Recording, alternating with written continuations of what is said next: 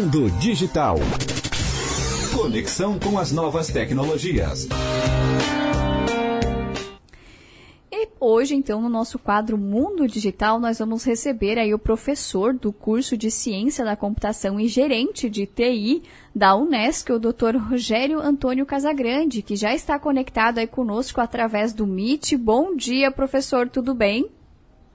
Bom dia, Dayana. Bom dia a você e seus ouvintes. Seja bem-vindo aí à Rádio Cidade em Dia. Muito obrigado, estou à disposição. Professor, então, para a gente começar a nossa conversa, né, vamos esclarecer aí para o pessoal o que, que é Dark Web e Deep Web, até para a gente ter esses dois conceitos bem claros para a gente conseguir ir avançando no assunto. Bem, é, nós estamos falando de internet, né? Então, a internet ela é esse conjunto de redes é, totalmente interconectados, né? E aí alguns conceitos, algumas nomenclaturas são, são dadas a algumas partes dessa, dessa internet.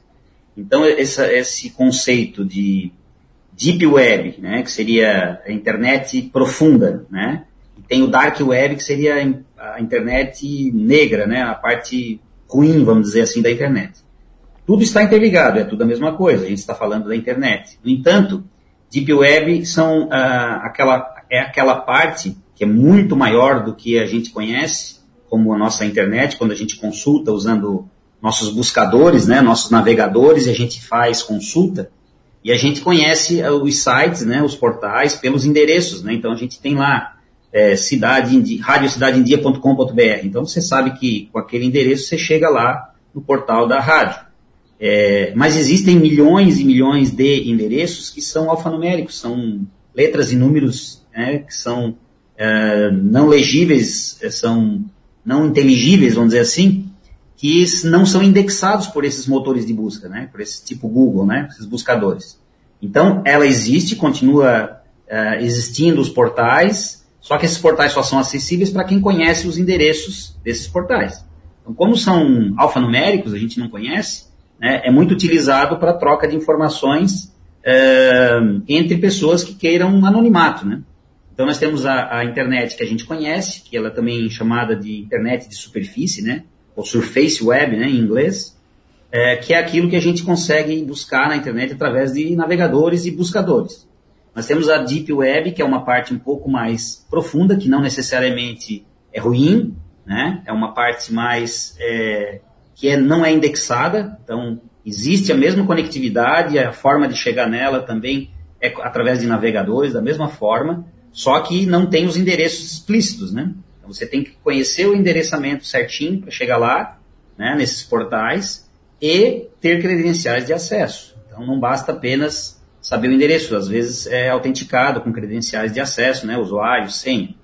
E tem a parte dark web, que seria um pouco mais profunda, né, seria, é, pelo conceito, né, seria mais profunda ainda, que seria uma parte onde ocorre é, ilícitos, né. Então, essa parte é onde normalmente se tem venda de drogas, é, pedofilia, enfim, todo tipo de ilícito que você possa imaginar, venda de remédio, é, tudo que você possa imaginar de crime acontece ali, porque estamos na mesma rede.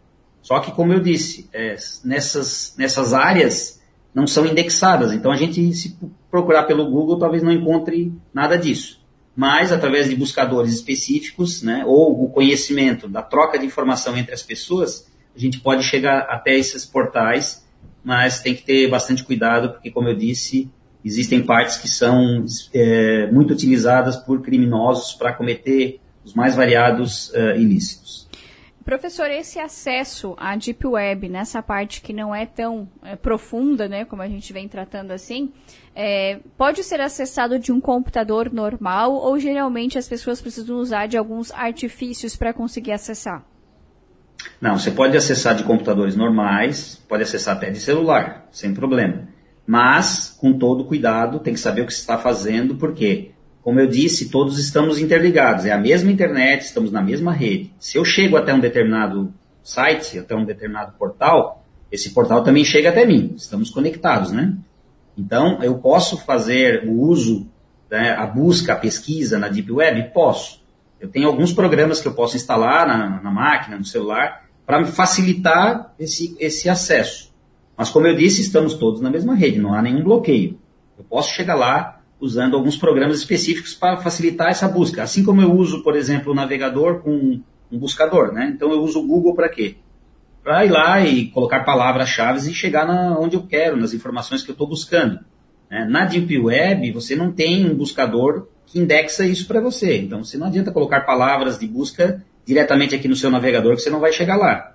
Mas existem alguns programas de, específicos para esse tipo de pesquisa, né, que você pode aí sim ter uh, formas de indexar por palavras e aí buscar esses portais que, que hoje existem, que são lícitos né, na Deep Web, e também portais que são ilícitos, aí, que é chamado então de Dark Web. Mas nós estamos falando de um mesmo conceito, né? A internet é todo mundo interligado, e aí, com a, a, o objetivo de ser anônimo, é que se usa esse tipo de, de, de artifício de é, não ter nomes claros para os portais, né? São apenas nomes alfanuméricos, letras, números misturados, que se você não tiver alguém que lhe passe essa informação, dificilmente você chega lá.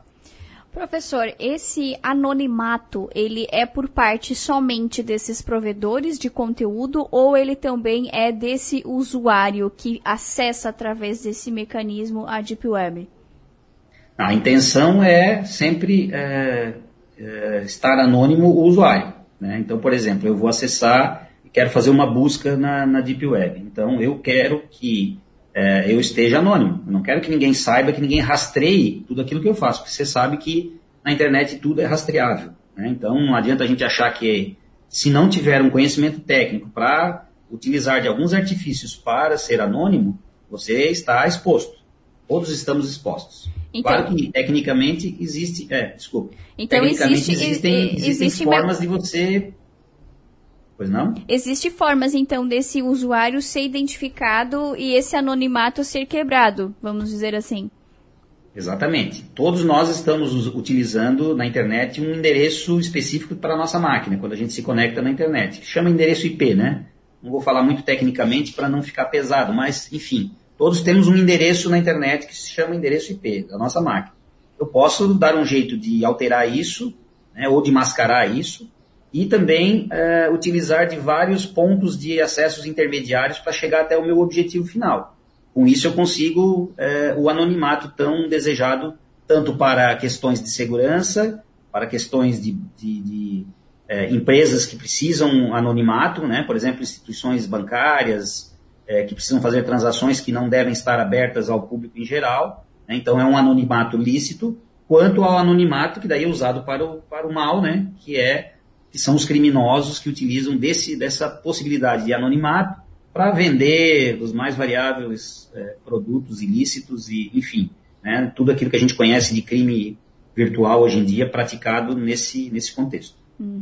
Professor, muito se fala né, no dia a dia de que a Deep Web seria um território sem lei. É, justamente por essas questões que o senhor já citou de terem a, a comercialização ou até serviços né, ilícitos. É crime a, hoje uma pessoa é, entrar na Deep Web ou somente se ela fizer o acesso em algo indevido? Como que é feito esse controle? É, é, Costuma-se dizer que a, a, Deep Web, né, que inclui a Dark Web, que seria uma pequena parte da, da web usada para o ilícito, né, é, costuma-se dizer que é uma terra sem lei, não tem censura, não é rastreável, enfim. É, com bastante conhecimento técnico é possível se chegar a esse anonimato e não ser rastreável. Mas simplesmente o fato de eu acessar para olhar, né, claro, eu estou, depende daquilo que eu estou fazendo, né? Por exemplo, hoje acessar um, um, informações é, de pornografia infantil, por exemplo, é crime. Você não vai acessar um portal que tenha isso e você vai começar a olhar essas imagens, baixar essas imagens para o seu computador, divulgar essas imagens, você está praticando um ilícito, né? Mas o simples fato de você pesquisar na Deep Web, você pode estar tá pesquisando como muitos profissionais pesquisam é, de forma lícita. Isso não quer dizer que eu, é, que eu tenha acesso a áreas ilícitas. Né? Essas áreas, como eu disse, elas são, elas são trocadas entre as pessoas, então os endereços são, são números totalmente aleatórios que a gente não tem. Se não tiver alguém que me passe, eu não vou saber como chegar lá. Então é muito uma, é criado uma, é como se fosse uma rede paralela entre essas pessoas que desejam praticar esses determinados crimes, né, e entre eles vão trocando essas informações dos endereços. Daí sim essas pessoas conseguem, através desses endereços e alguma credencial de usuário, senha, alguma coisa criptografada, né?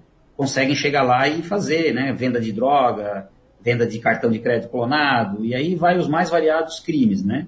Mas o simples fato de eu tentar pesquisar não caracteriza diretamente um crime, porque eu posso estar navegando nas partes lícitas da, da Deep Web que são é, perfeitamente utilizadas hoje em dia, sempre foram. Até, inclusive, para o próprio funcionamento da internet, existem configurações, existem é, métodos e sistemas que estão por trás da, da, da própria estrutura da internet para fazer ela funcionar. Então, é lícito.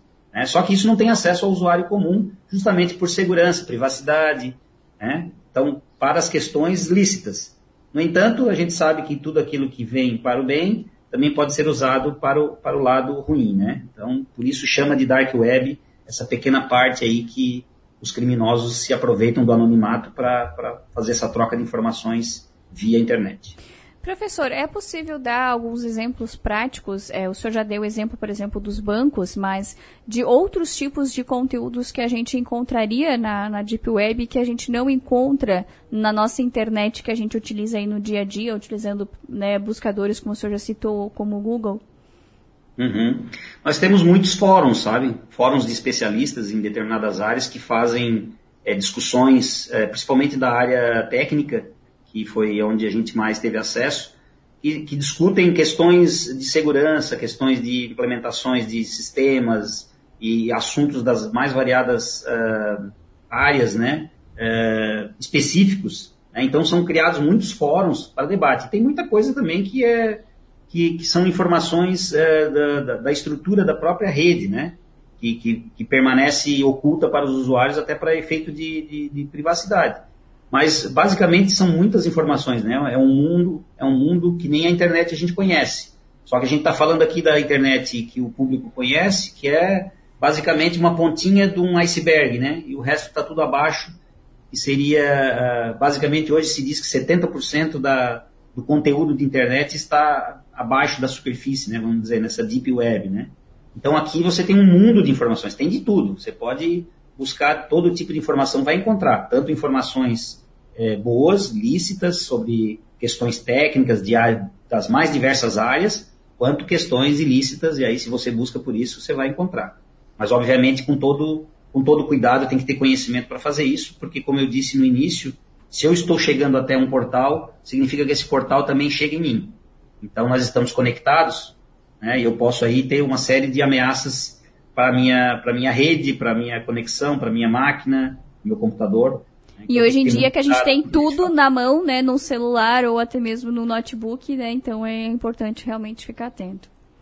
Exatamente. Professor, para a gente finalizar, é, nos últimos anos, o senhor vem percebendo aí que as pessoas vêm perdendo um pouquinho desse medo que se criou no começo, quando se falava em Deep Web, ela vem se, sendo melhor aproveitada, melhor utilizada? Qual é a sua avaliação?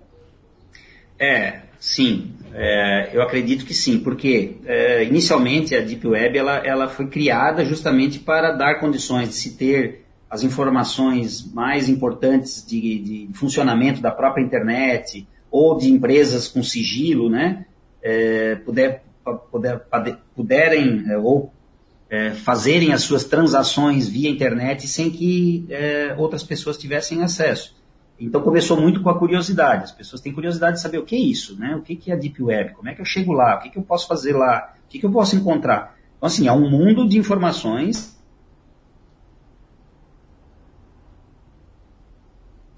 Alô, professor? Professor, me ouve?